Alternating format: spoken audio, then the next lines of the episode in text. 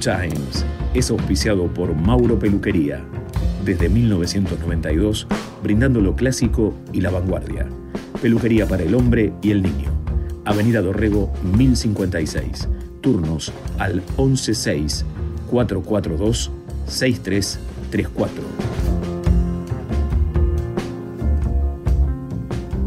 Entramos al mundo de Good Times, donde el jazz, el blues y el soul son los protagonistas principales.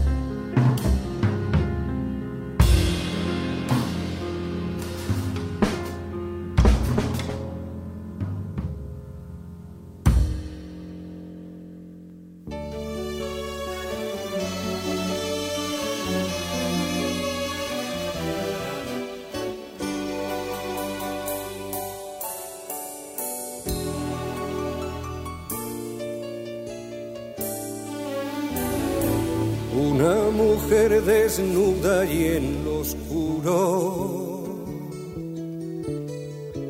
tiene una claridad que nos alumbra.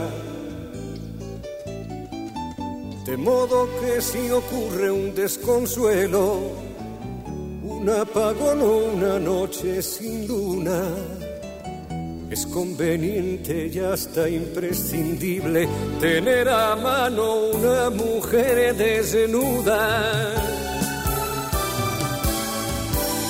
Una mujer desnuda y en oscuro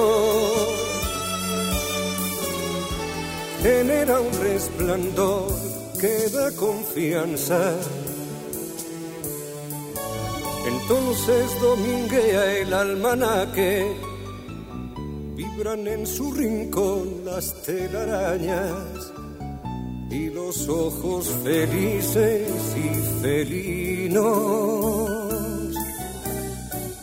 Miran y de mirar nunca se cansan.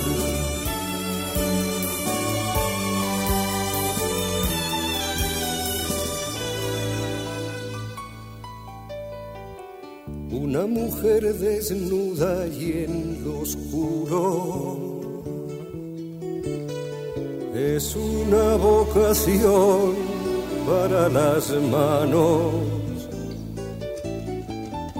Para los labios es casi un destino y para el corazón un despilfarro. Una mujer desnuda es un enigma y siempre es una fiesta descifrar el Una mujer desnuda y en lo oscuro genera una luz propia y nos enciende.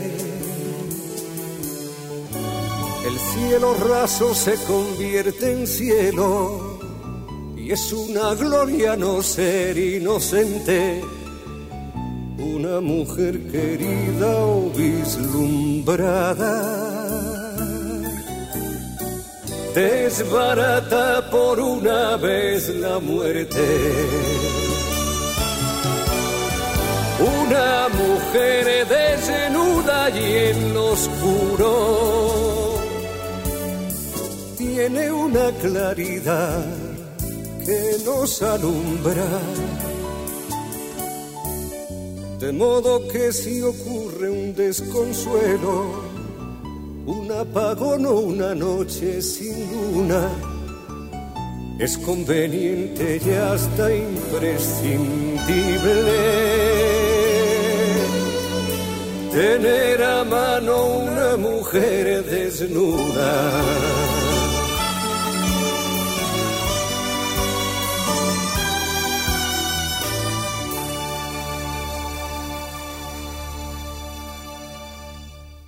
Estás en Good Times.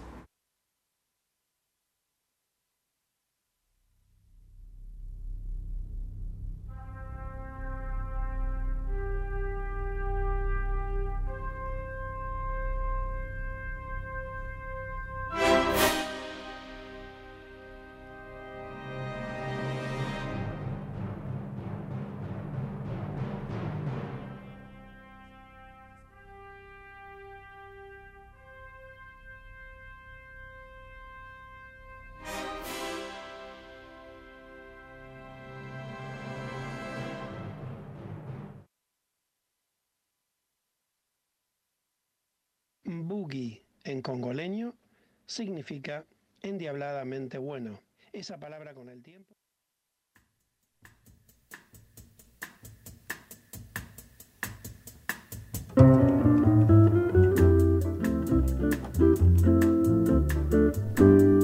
Hola amigos, muy buenas noches, bienvenidos al aire de Good Times aquí por MG24 en el corazón de Villa Crespo.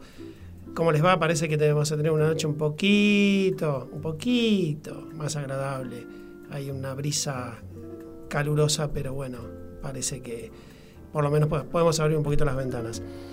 Eh, abrimos el programa con este tema tan, tan hermoso de Mario Benedetti que musicalizó eh, Joan Manuel Serrat con arreglos de su histórico compañero Ricardo Miralles. Es eh, en relación a qué? A el Día de la Mujer. Así que, hermosas mujeres, feliz día de ayer. Espero que hayan tenido un hermoso día. Eh, y bueno, yo desde acá eh, agradecer la compañera que tengo y, y, nada más. Creo que con eso le, quiero encerrar todo.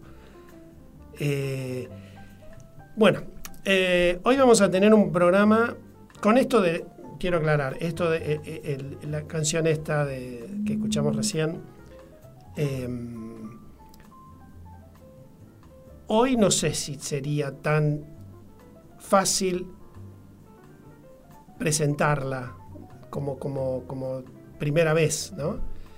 y espero no molestar a nadie con todas estas cuestiones de, del empoderamiento y demás, eh, porque bueno, habla de la mujer no como un objeto, como una mujer, y, es un tema que suele traer en estos tiempos un poco de, complicaciones al conversar, ¿no? De, puntos de vista distintos. Yo me sigo manteniendo en, en, que la mujer es la mujer, el hombre es el hombre. No podemos ser iguales por muchos que querramos, por mucho que querramos, no podemos ser iguales. Eh, sí tiene que haber una igualdad en cuanto a lo laboral y puestos de trabajo, eso por supuesto. Pero la capacidad del hombre eh, no es igual a la de la mujer. No uno no es ni más ni menos, cada uno en su lugar cumple su función que la naturaleza nos dio. Pero bueno, sería para entrar en otro tema interesante de debatir, que si quieren alguna vez lo, lo debatiremos. Hoy vamos a tener un programa raro, raro. Porque vamos a tener música, pero vamos a tener una entrevista. Eh, no demasiado relacionada con lo que es el programa habitual, que tiene que ver casi específicamente con la música, pero yo les había dicho que por ahí este año teníamos, habríamos un poquito más eh, el, abanico de cuestiones y de cosas acá en el programa. Y, vamos a hablar de un tema que a mí en particular eh, me tiene eh, me tiene intrigado, no sé. Y estoy hablando, no se me malinterprete, estoy hablando de una cuestión culinaria. Y es el tema de los huevos de gallina. ¿Eh? Ustedes saben que hay un mundo atrás de eso. Hay un mundo desconocido y apasionante. Y yo tengo estas dudas de siempre. ¿Por qué en el supermercado los huevos están en, el, en la góndola y nosotros los guardamos en la heladera? ¿El huevo flota? ¿Está podrido? ¿Cuántas otras cuestiones tenemos para descubrir lo que hay adentro de, ese, de esa cáscara, de ese cascarón. El huevo de color, ¿es mejor? Bueno, hoy el perito agrícola Adrián nos va a desasnar de todas estas cuestiones. ¿Y por qué yo eh, me animo a esto? tenemos un programa musical, pero salimos un poquito de la rutina porque conversando con él, tiene una pasión que me contagió y me pareció súper interesante que charláramos con él y, conociéramos más del tema. Así que los invito, ahora ya en el transcurso de la hora vamos a estar conversando con él, los invito a través de la página, a través de la aplicación, que si quieren hacernos preguntas, eh, las vayan mandando y las, mm, las leemos al aire, las conversamos y Adrián nos va, nos va a comentar todo esto. Les puedo asegurar que es muy interesante. Quédense ahí, acompáñennos en esta noche. Pueden también, tenemos la cámara, nos pueden ver por a través de la aplicación y de la, de la página MG Radio 24 eh, nos pueden ver el estudio acá, no sé si alguien me está viendo, hola. Eh, y bueno, por lo pronto ya está Adrián en el piso. Eh, ahora vamos a, seguir con un poquito de música. Y siguiendo con, esto de, bueno, del Día de la Mujer y demás, casi que de casualidad, porque lo venía pensando ya para pasar estas dos gargantas feroces, esta, este bloque que tenemos en Good Times, es un dúo de María Betania junto a Omar Portuondo. El disco fue grabado en el 2008. El tema que seleccioné es eh, Tal vez, que es un tema escrito por Juan Formel. Es un eh, músico, bajista, compositor y arreglador cubano. Y según el propio eh, Formel, este tema tiene un poco de samba y de samba de brasilera y de salsa cubana. Eh, por su parte, María Betania pertenece al, llamado MPB, eh, música popular brasilera, surgido a mediados de los 60, de la mano, además de, bueno, de Betania, de su hermano Caetano, de Gal Costa y muchos otros. Y por otro lado, la señora, señora Omara Portuondo, que es una cantante cubana española conocida como la diva del Buena Vista Social Club, que por más que uno no siga con esta música, la tiene que haber escuchado en algún momento porque fue muy popular hace unos años atrás. Eh, al momento de, mm, esta grabación eh, contaba con 78 años y van a ver una voz impecable. Sus, principales estilos son el bolero y el son cubano. Eh, la primera edición de este disco salió junto con un DVD, no del, show, después sí salió uno, que a Dios gracias estuvieron acá, se presentaron en el Luna Park. Y la primera edición fue el disco de audio, el, CD, y un DVD de la cocina de la grabación. Y hay un momento llamativo y emotivo, que es cuando María Betania llora emocionada escuchando cantar a Omar Portuondo. Y uno dice, María Betania llorando, ¿qué queda el resto? Sin quitarle mérito, obviamente, a, Omar Portuondo, porque tiene una voz dulcísima. Pero lo que puede la música, lo que puede la música, es maravilloso. Vamos a disfrutar de estas gargantas profundas, tal vez, el tema tal vez, María Betania, Omar Portuondo.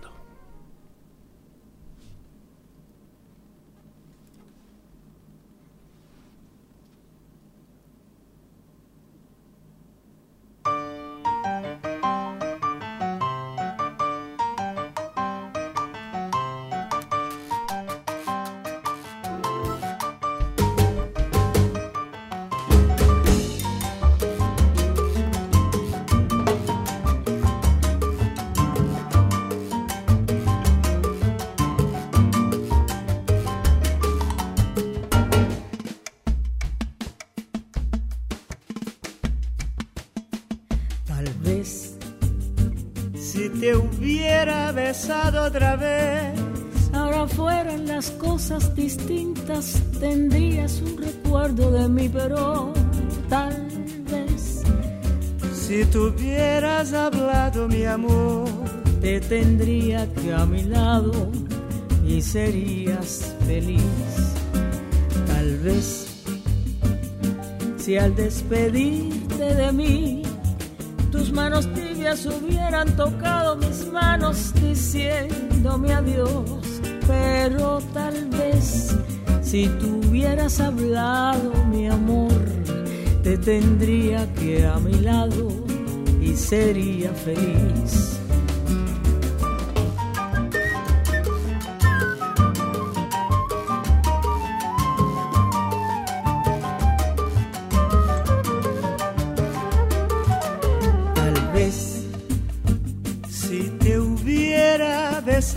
Otra vez. Ahora fueran las cosas distintas, tendría un recuerdo de ti, pero tal vez. Si tuvieras hablado, mi amor, te tendría aquí a mi lado y sería feliz. Tal vez, si al despedirte de mí, tus manos tibias hubieran tocado mis labios diciéndome adiós, pero tal vez si me hubieras hablado, mi amor, te tendría aquí a mi lado y sería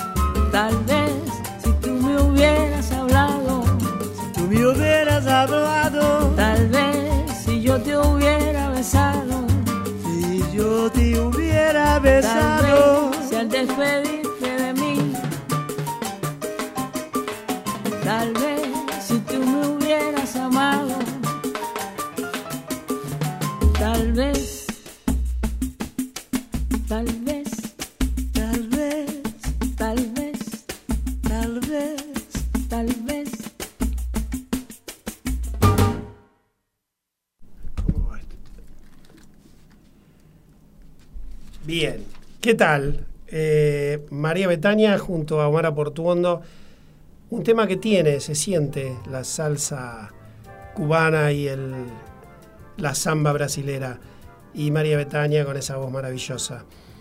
Eh, pequeño bloque y seguimos, ya comenzamos a charlar con, con, Adrián, que ya está con nosotros. Nos pueden ver a través de, de la página arriba donde dice Mirá la radio, cliquean y, ahí aparecemos. ¡Hey! Vamos a un pequeño segmento musical que recuerdos o simplemente como quieran llamarlo, eh, efemérides. Un grande vamos a escuchar, un hombre que hizo muy conocido este tema. Estoy hablando de Georgia on My, Man, or, Georgia on my Mind. Eh, Georgia en mi mente. Y Ray Charles y porque en, en, un año, en el año 71, eh, no, perdón, se me mezcló la papelería.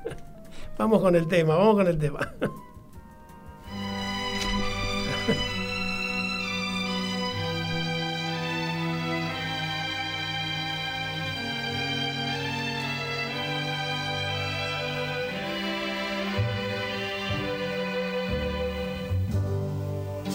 Georgia,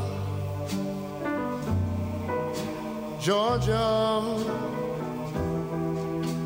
the whole day through. Just an old sweet song keeps Georgia on my mind. Georgia on. I said, Georgia. Georgia, a song of you comes as sweet and clear as moonlight through the pines.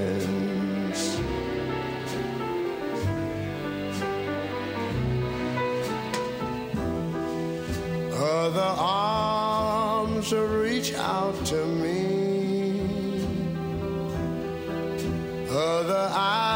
smile tenderly. Still in the peaceful dreams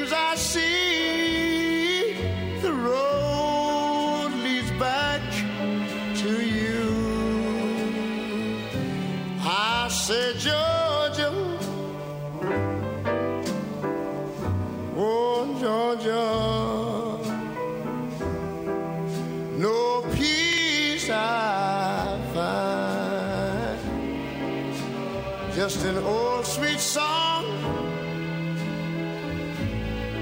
keeps Georgia on my mind.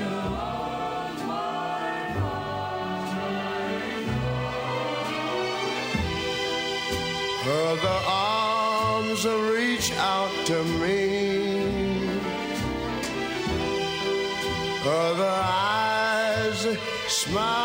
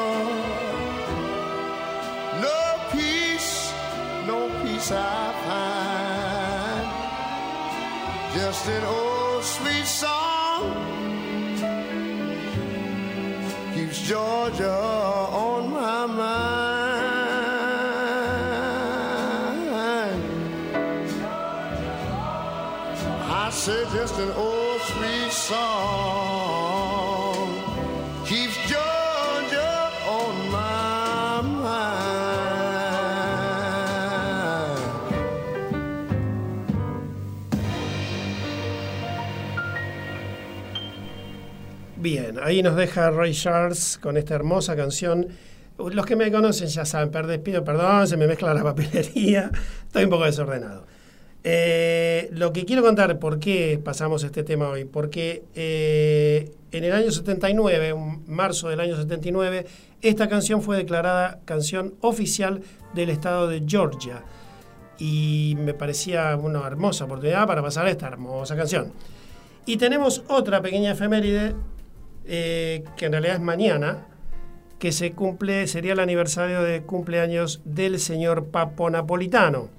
Un 10 de marzo de 1950 nació en Luján y bueno, medio que ya no necesita presentación, pasó por el blues, el heavy metal, el hard rock, eh, estuvo con Riff, con Papos Blues, Los Abuelos, Los Gatos, Aero Blues, La Pesada del Rock and Roll.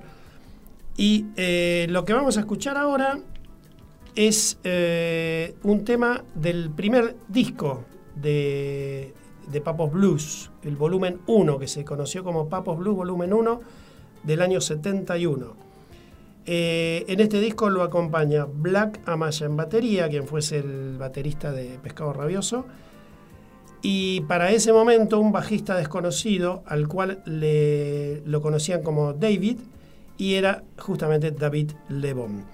La tapa del disco muestra a Papo, la curiosidad que tiene esto, muestra a Papo sosteniendo un niño en sus hombros, quien dicen que era el hijo del casero de la quinta donde fue tomada la foto, que era, la, mm, era de Nelly Lobato, donde grababan Los Gatos, ahí también en esa quinta. Y Los Gatos era la banda previa a, Papos Blues. Eh, vamos a escuchar un clásico del querido Papo, El Viejo.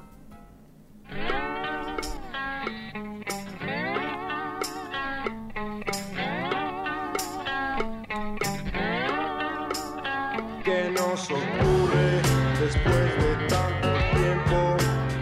Reflexionamos al vernos al espejo. ¿Qué es lo que pasa? Estoy viniendo viejo.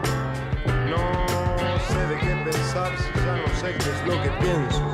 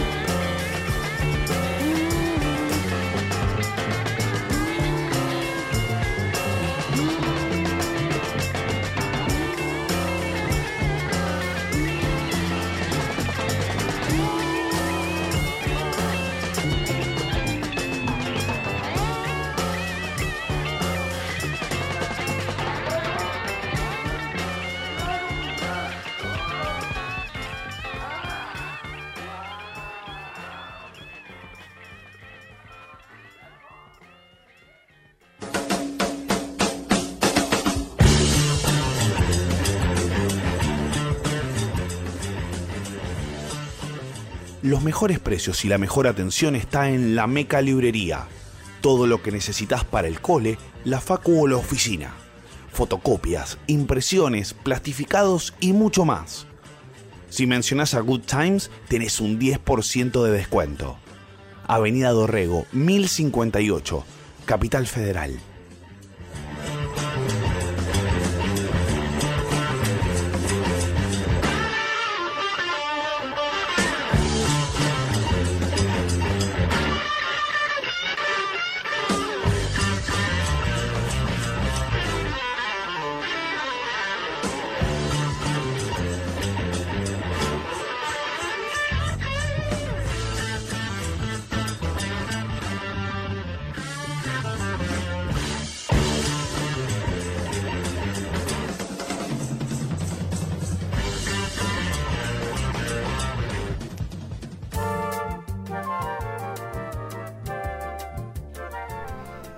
Bueno, segundo tiempo de Good Times y ahora sí, tenemos acá al amigo Adrián. Muy buenas noches, ¿cómo, estás? Carlos? ¿Todo bien?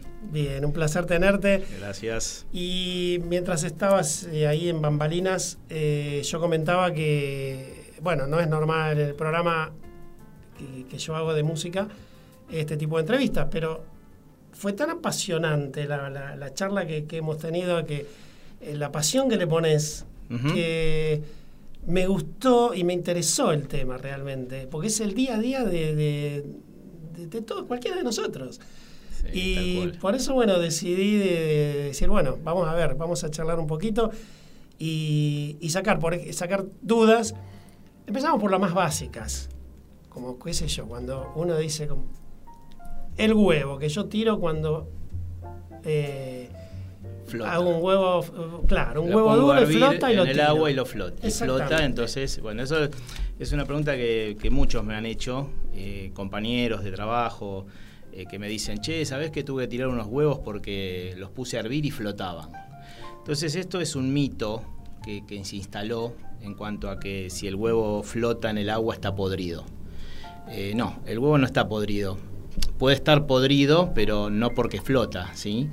Eh, Claro. El huevo para realmente determinar uno si está podrido, eh, se tiene que romper y, y- y vas a visualizar muy fácilmente si el huevo está podrido o no por el olor, El que, olor, que por tiene, ¿sí? claro, muy particular. Este, el tema del- de que flota, es decir, eh, naturalmente el huevo tiene distintas eh, partes, como si fuera eh, lo que es la yema, la clara, y después tiene una composición de cutículas dentro de la cáscara que, eh, que están preparadas para la futura incubación de ese huevo y el nacimiento, si estuviese gallado el huevo, del nacimiento de un pollito.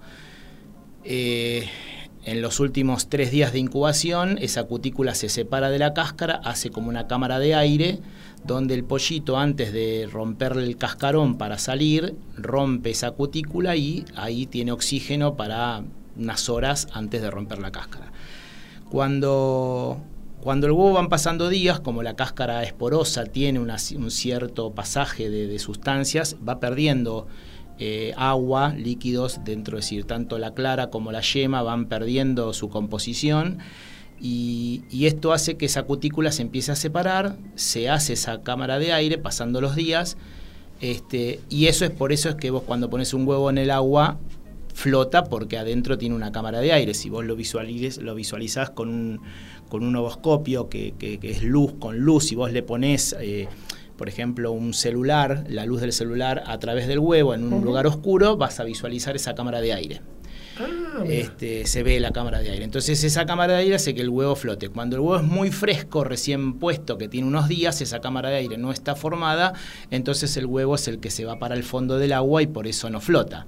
Pero pasado los tiempos, pasando el tiempo, pasando el tiempo, el huevo va perdiendo ese agua, ¿sí? Y entonces empieza a despegarse esa cutícula que naturalmente es para que el pollito pueda respirar antes de nacer, pero también se separa con el tiempo. El huevo es como que va perdiendo, digamos, va, va pasando el tiempo y pierde frescura, como si claro, quisiéramos decir. Entonces, pero bueno, es decir, eh, esto no significa que el huevo no pueda estar podrido. Quizás no, el huevo puede, puede, tener una rajadura y con el calor claro, o si uno claro. lo tiene a temperatura ambiente se puede, puede pudrirse pero y obviamente. Si el huevo está podrido poniéndole el agua no es la forma. No, no es la forma. Este... Si hemos tirado huevos, ¿eh? Si habremos sí, sí, tirado sí. huevos, Dios mío. Tal cual, tal cual. Sí, sí, sí, hay muchos que han venido a decirme, sí, los tiré porque flotaban y bueno, está este mito. No, el huevo, aparte si el huevo está podrido y vos lo pones a hervir, olvídate que te explota porque está claro. conteniendo ah, claro. una infección, si está con, con, bacterias adentro, si está podrido, claro. y eso si uno lo puede hervir, es más, si vos a un huevo podrido lo llegás a, es, lo, lo tocas un poquitito, explota pero por todo lo que está conteniendo adentro, la, claro. esa, esa este, putrefacción que está dentro del huevo, eh, explota y te hace un desastre. Y bueno, el olor es impresionante. Claro, ¿no? sí, no, no, este, pero no, eso es, es decir, eh, es característica de que el, el huevo va, digamos, eh, pasando el tiempo. Claro. Pero no es, no es con, no, eso no significa que el huevo esté podrido. Perfecto. ¿sí? Bueno, primera consulta eh, resuelta. ¿Sí? ¿Está claro? Eh, están, bueno, están entrando mensajes con respecto al tema de la, de la, de la música. Gracias a los que están escribiendo. Si quieren alguna pregunta para Adrián, está abierta la, este, la, la, la página para, para, que, para que comenten y consulten.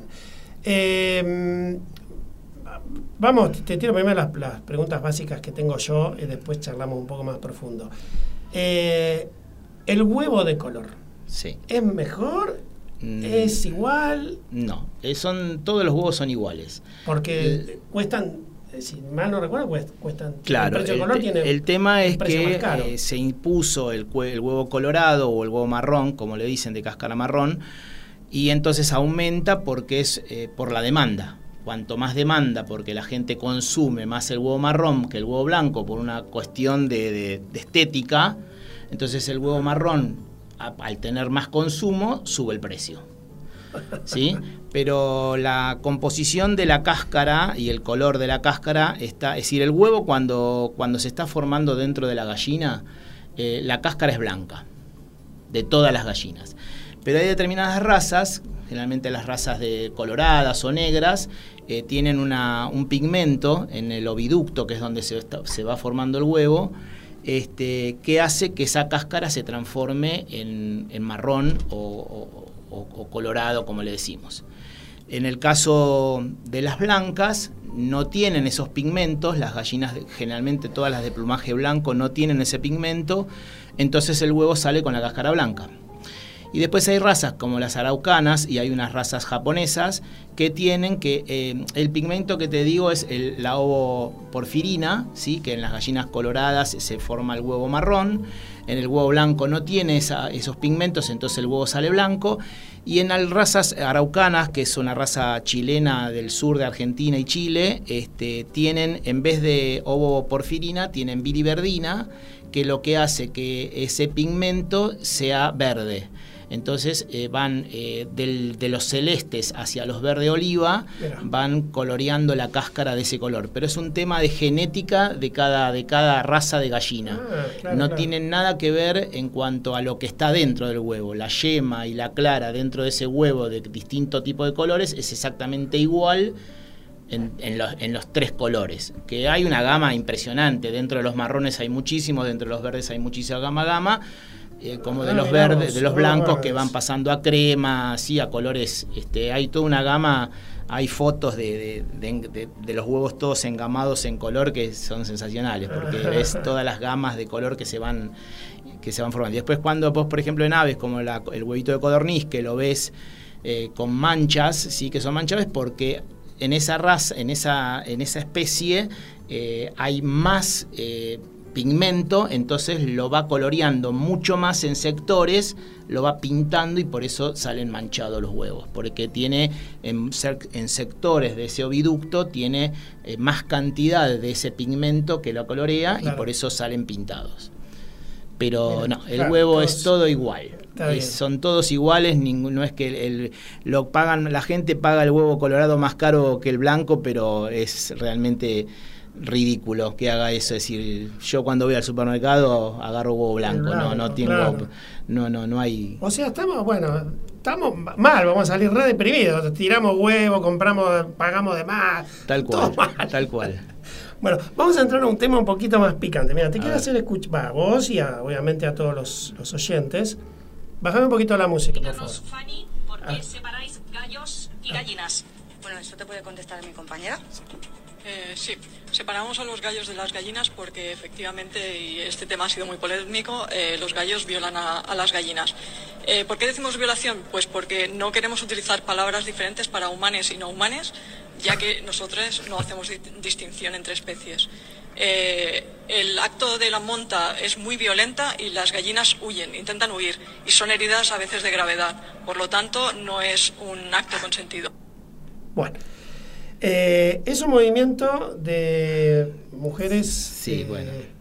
Que mezclan la feminidad eh, y el feminismo con se meten en la naturaleza. Claro. Este, a ver, los animales no los, no los la, la naturaleza animal no la creó el hombre, se creó, se creó. Es decir, cada, cada raza, cada especie tiene una forma de, están acostumbrados a una forma de vivir. Si vos largarías el gallo y la gallina eh, libres en un parque, el gallo haría su vida con la gallina, es decir, el gallo quiere pisar como la gallina quiere ser pisada.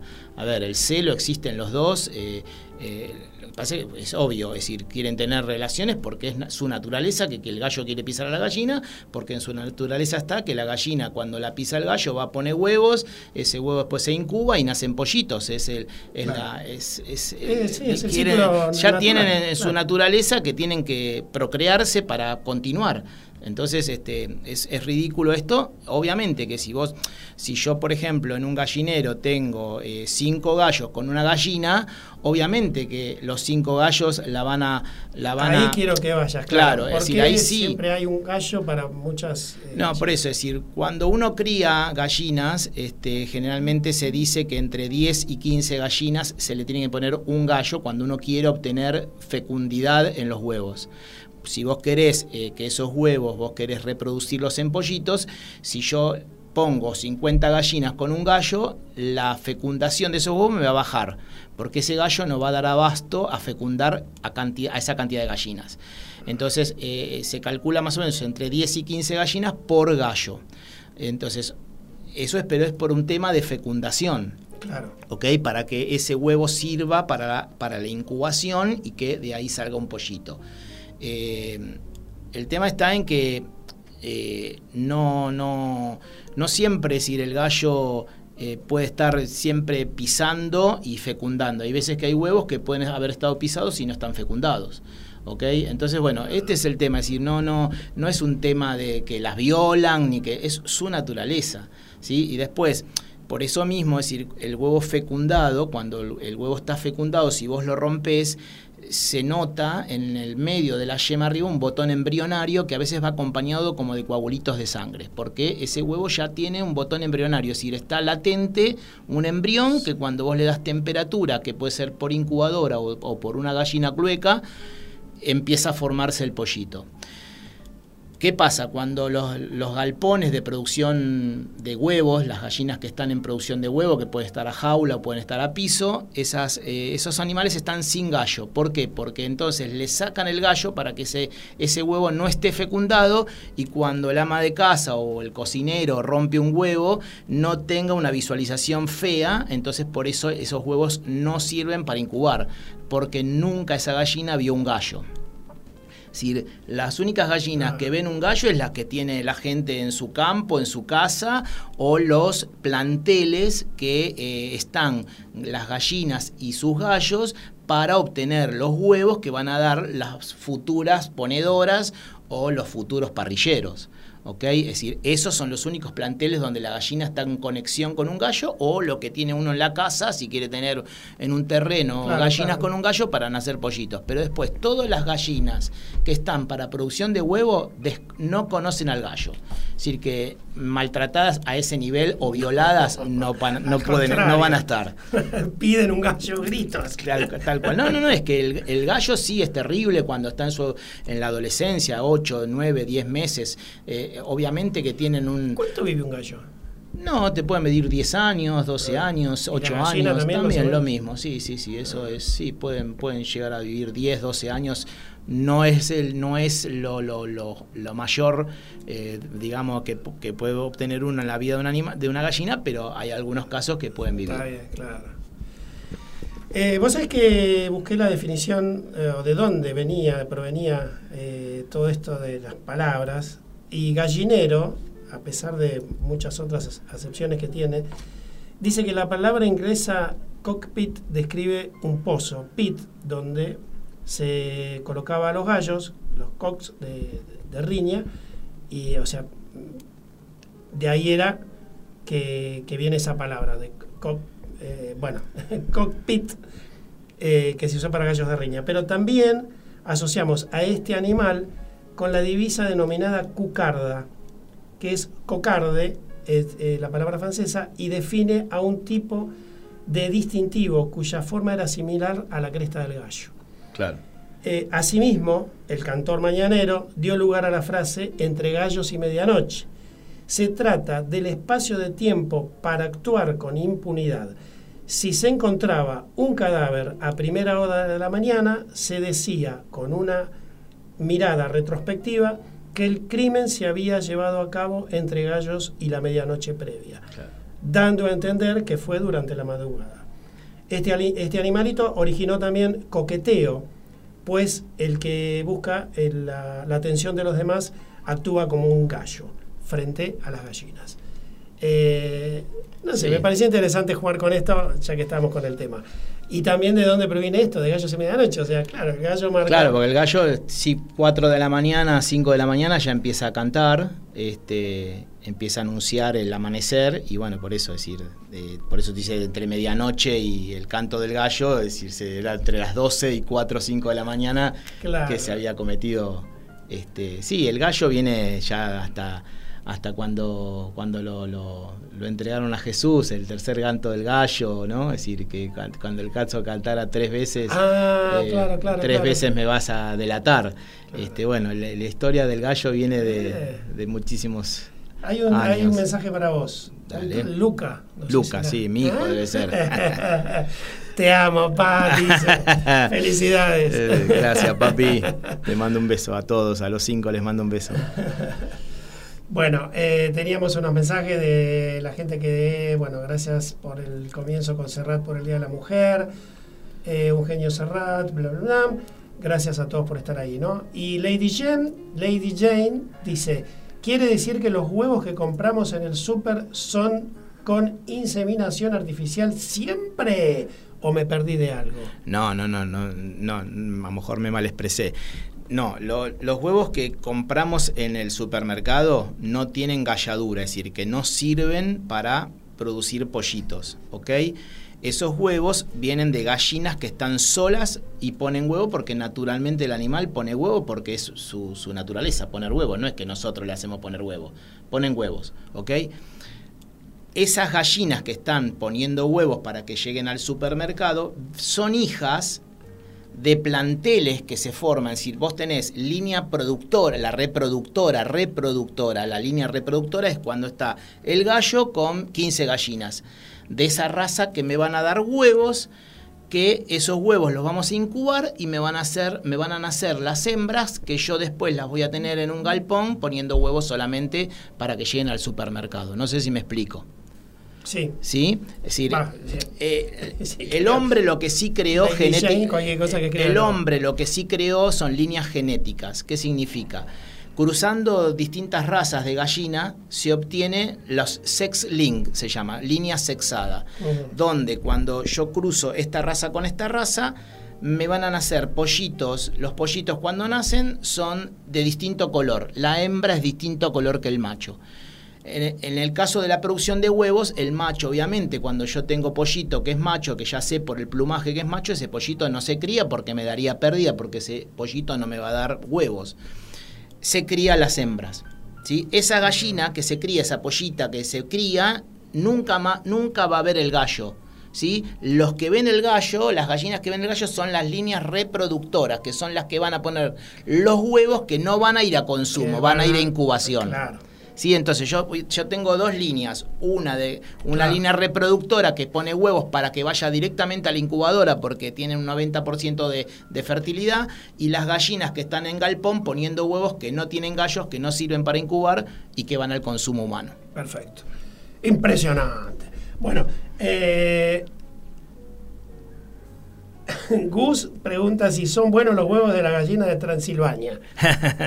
este, son igual, son igual. La gallina de Transilvania se, la- se le dice desnuda de Transilvania porque no tienen eh, plumas en el cuello. Tienen desde la Ah. cabeza hasta el buche, eh, La- tiene la el, piel, co- el eh, cogote pelado. el tiene. cogote, sí. Se le dice cogote pelado o, o pila o eh, en realidad la raza es desnuda de Transilvania, que es una raza pura. Ah. Lo que pasa que después, bueno, esas razas se van mezclando y, y- y se termina en lo que le llamamos la cogote pelado. Pero después los huevos son exactamente Todo igual que cualquiera. todo lo mismo. Acá una tal Estelucci. La pregunta del millón. Quiero que el señor me diga qué fue primero, el huevo o la gallina. y bueno, si vamos a hablar de lo que sí es primero el ser humano o, o el, el espermatozoide o el óvulo, Claro. estamos en la misma pregunta, ¿no? Se, se responde Eh, sola. Bueno, eh, eh, vamos con un temita musical y seguimos charlando con, con Adrián. Sigan escribiéndonos. eh, y bueno, para los porteños esto es una novedad, esto, no me digan. vamos con la música.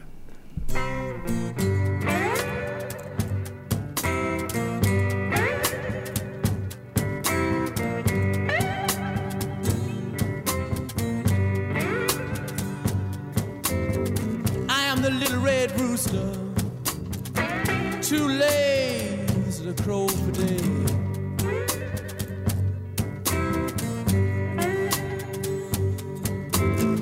I am the little red rooster, too lazy to crow for day.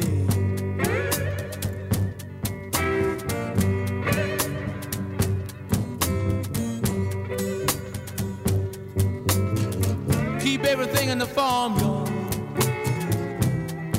upset in every way.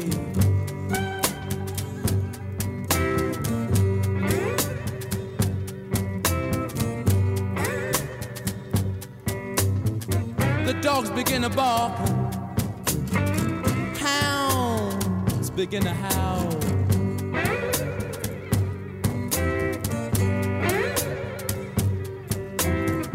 Dogs begin to bark,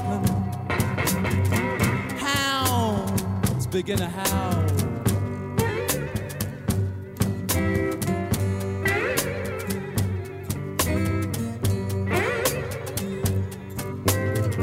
Watch out, strange camp people. Little red roosters on the prowl.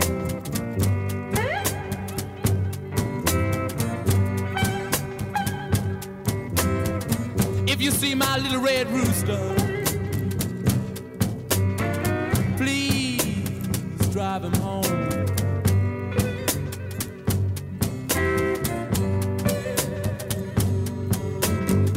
If you see my little red rooster,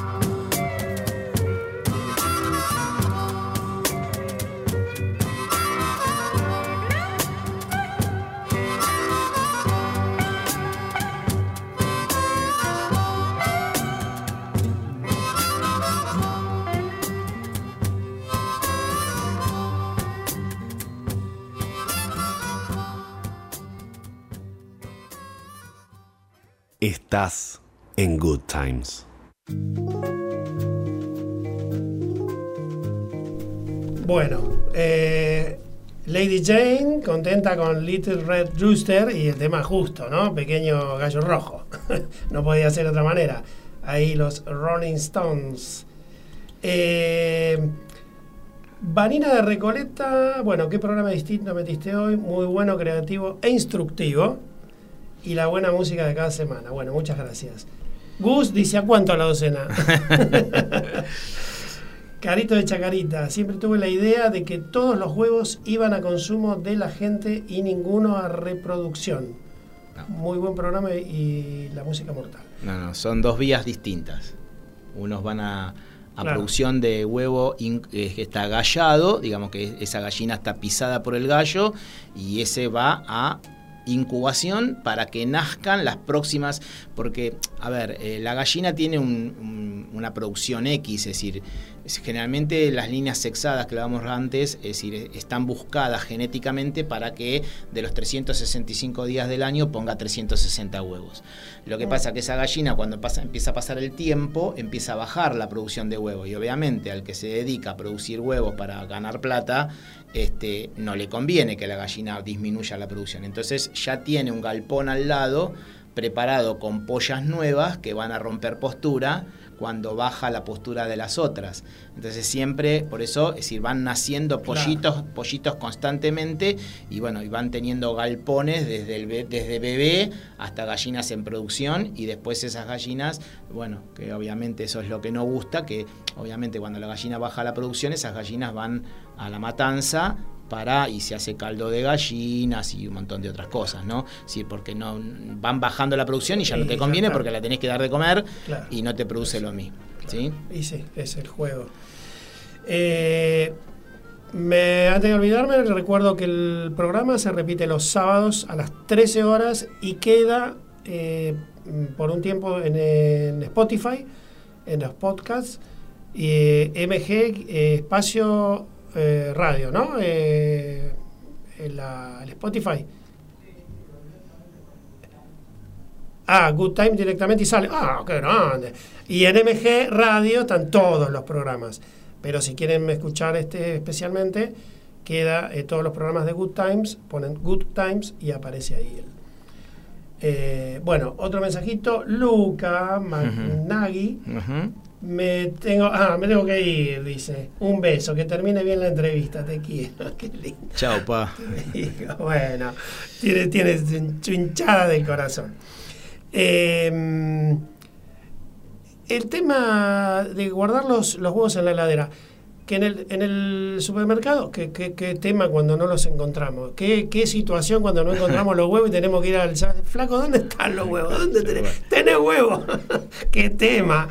Eh, ¿Por qué en las góndolas están en, A temperatura a ambiente. temperatura ambiente y nosotros los ponemos en la heladera? En realidad, este, uno también en la casa las podría tener a temperatura ambiente, pero obviamente, decir, lo que hace es que, es lo que te contaba antes, que ese huevo va tomando tiempo y va viejándose, ¿sí? Y va perdiendo condiciones desde adentro hacia afuera.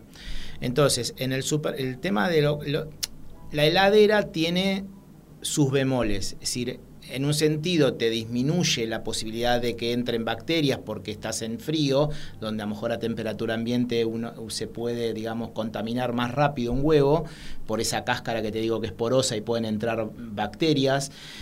Y en la heladera a lo mejor no. Lo que pasa es que lo que dice es que a veces cuando uno generalmente dicen que poner los huevos en la puerta de la heladera está mal.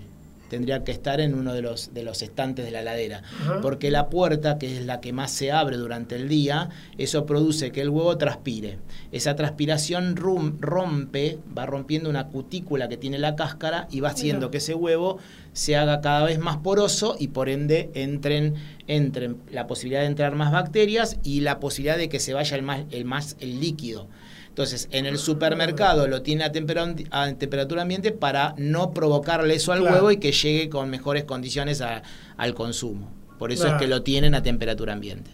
Ah, bien, Sí. mira. No, no era, no era Se nada calcula casual. que más o menos un huevo puede llegar a durar entre 6 y 7 semanas, más o menos, para vos romperlo y verle condición. Claro. Eh, no significa que se, ya te digo, no, no significa que a las 8 semanas está podrido. Vos a lo mejor a las 8 semanas cuando rompes un huevo vas a ver que quizás la yema está como, como retraída, como seca, porque va perdiendo líquido. Es, eh, es orgánico eso, es decir, y eso va, Claro. es li- tiene composición de agua y ese agua se va evaporando, se va perdiendo y ese, esa clara y esa yema van perdiendo composición. Entendido. Eh, Norma de Once dice, no entiendo entonces la modalidad vegana de no consumir huevos por ser un producto animal. Yo tampoco. No, bueno, eso, es decir, bueno, pero eh, esos son culturas de, de alimentación que Claro. cada uno se, re- se le respeta, este, pero eh, a ver, eh, no, no es que porque de repente, Claro, porque de repente, bueno, va- vamos a los que son vegetarianos, bueno, ahí podemos llegar a decir, bueno, está bien, se mata el animal, se mata la vaca, se mata el cordero, se mata la gallina. Pero ahora, el veganismo es más, yo lo veo un poco más, digamos, porque que vos no comas el huevo, que es, no es que yo la hago poner huevo, le pongo un revólver a la gallina, poneme huevo, que yo necesito comer huevo. No, la gallina lo pondría sola en el medio de la selva, lo pondría igual el Claro, huevo. Es decir, claro. sí, obviamente que el humano obtuvo de eso un beneficio produciendo cantidades de huevo para, para el consumo humano. Pero eh, la leche, la vaca, cuando está en cría, va a dar leche siempre. Lo que pasa es que el ternero no llega a tomar toda la leche que la vaca produce claro. y por eso hay que ordeñarla porque si no se le harían mastitis en las mamas. Entonces, Claro. eh, eh, por eso yo no veo tan, digamos, eh, por qué el veganismo, que no comen queso, no comen huevo, no comen leche, no comen nada de producto animal. Porque, porque se piensan que por eso el animal sufre. No, No, si no, a la no, vaca no la ordeño va a sufrir más porque se le va a hacer una mastitis. Claro. Si, si la gallina no puede dejar de poner huevos porque es su naturaleza poner huevo. ¿Sí? Eh, la- la- si vos dejas un cordero con la lana que le crezca, que le crezca, que le crezca, va a llegar un momento que no va a poder caminar del peso que le produce esa lana, por eso se lo, se lo esquila. ¿sí? Entonces, Claro, este, es natural. es todo, es todo, es decir, el hombre obviamente que fue encontrando en eso mm, vetas para producir, pero también el animal en su forma natural no hay un montón de cosas que este, no, no, no podría no solo. ayudas, claro, ¿sí? No le sigue, está bien. Bueno, eh, eh, mira, ya se nos fue el tiempo. Lá- Lástima, está jugosa la, la charla, pero quiero eh, hacerte una pregunta que tiene que ver con todo esto de la gripe aviar y la salmonela. ¿Qué tenés para Sí, decirnos hoy por eso? hoy estamos, eh, bueno, está, hoy por hoy está en los, en los medios de televisión este, el tema de los galpones que han, se han muerto 250 mil gallinas en distintas provincias, eh, sí, porque cuando la gripe aviar, eh, más allá de que hay vacunación, no es, eh, no es una enfermedad de nuestro país. Viene, no sabemos por dónde, viene por animales que son migratorios, la traen y te agarra un, galpón y eh, una vez que te, se- vos eh, comprobás que tenés cuatro gallinas enfermas de gripe aviar y se comprueba por laboratorio porque se hace un análisis y se comprueba, bueno, ese galpón tiene que ir totalmente al sacrificio. Se, se le hace rifle sanitario, se matan todos los animales porque lo que logran con eso es no contagiar al vecino. Claro, a lo mejor a, a una hectar- a dos hectáreas, tres hectáreas después allá tiene otro galpón, otro vecino y si no las contagia. Entonces eso se mata todo. Eh, lamentablemente es una enfermedad que no por ahora no, no, no, no tiene cura, se muere el animal, son muy pocos los que se salvan, pero bueno, eh, es, es terrible la gripe aviar y bueno, lo que hay que tener cuidado es porque es, es una zoonosis que se contagia al hombre, ¿sí? Si uno eh, manipula las secreciones, este, la materia fecal del animal eh, y, y- y, bueno, y uno lo, lo- lo- va a su cuerpo, este, puede, se contagia, es una enfermedad que contagia al hombre. Y después la salmonela es, es otro, otra bacteria que que entra, que está en el animal, en los intestinos, en el, sistema respiratorio. El tema es que eh, pasa al huevo, es decir, cuando el huevo se forma, esa salmonela queda dentro del huevo. Si uno lo consume y no lo cocina bien, por eso es que todos los cocineros y los programas de, de cocina siempre eh, remarcan el tema de la cocción del huevo eh, que tiene que estar muy bien cocinado. Si, si, eh, si uno, bueno, obviamente el frito o el hervido, eso ya está. Pero cuando uno lo usa en soluciones, es decir, por ejemplo, no sé, cuando se hace el zamballón, eso tiene que tener baño María, se le hace un baño María a las yemas previamente para matar la salmonela que puede tener ese huevo, porque también eso se contagia al hombre si el hombre lo consume y lo contagia al hombre y le produce la salmonelosis en el hombre. Entonces, este, es un tema importante para tener en cuenta en cuanto a, a, a cómo manipulo ese huevo cuando lo voy a consumir. ¿sí? La gripe aviar no, el huevo no se contagia al, al, ser humano, el ser humano se contagia de la gripe aviar solamente por los fluidos del animal, no por el huevo. La única enfermedad que se transmite al, al hombre por el huevo es la salmonela. Excelente.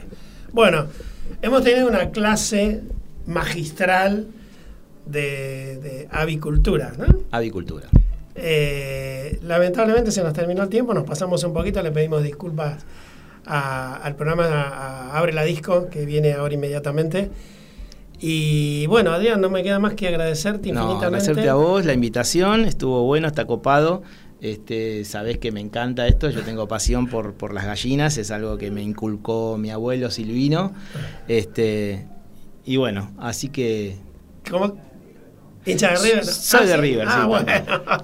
Este, y mis hijos también fanáticos de River. Está este, bien, para- Pero no, sí, sí, es algo que me encanta y, y Sí, me, encanta traducirlo y, bueno, y, pasarlo y Claro, me, está muy me bien, gusta, me gusta mucho. Sí, la verdad que es una pasión, es un animal que me, me apasiona y bueno, De hecho, se tenés- nota, se tenés- nota. sí, tenés tengo, ahí- tengo, sí, sí, sí. Claro, obvio. Así que bueno. Bueno, Adrián, un bueno, placer. Carlitos, Eh, gracias por, por la invitación y, y bueno, éxitos con el programa. Bueno, muchas gracias. Bueno, amigos, eh, no hay tiempo para más. Eh, eso, con eso quería cerrar. Cerramos con Mamá África, un, temita brasilero. Dejamos un poquito de abierta, como siempre, la ventanita para mm, el programa siguiente. Abre la disco. Eh, mi nombre es Carlos Mauro. Esto es Good Times y nos encontramos el próximo jueves a las 21. Gracias, mil gracias por estar. Chao.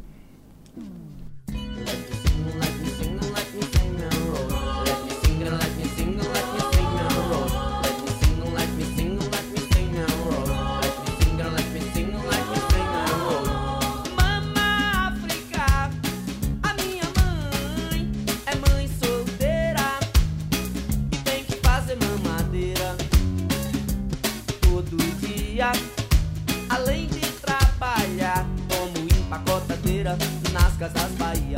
Mama África, a minha mãe é mãe solteira e tem que fazer mamadeira todo dia. Além de trabalhar como empacotadeira nas casas Bahia. Mama África tem tanto que fazer. Além de cuidar neném, além de fazer dengue. Filhinho tem que entender. Mama África vai e vem, mas não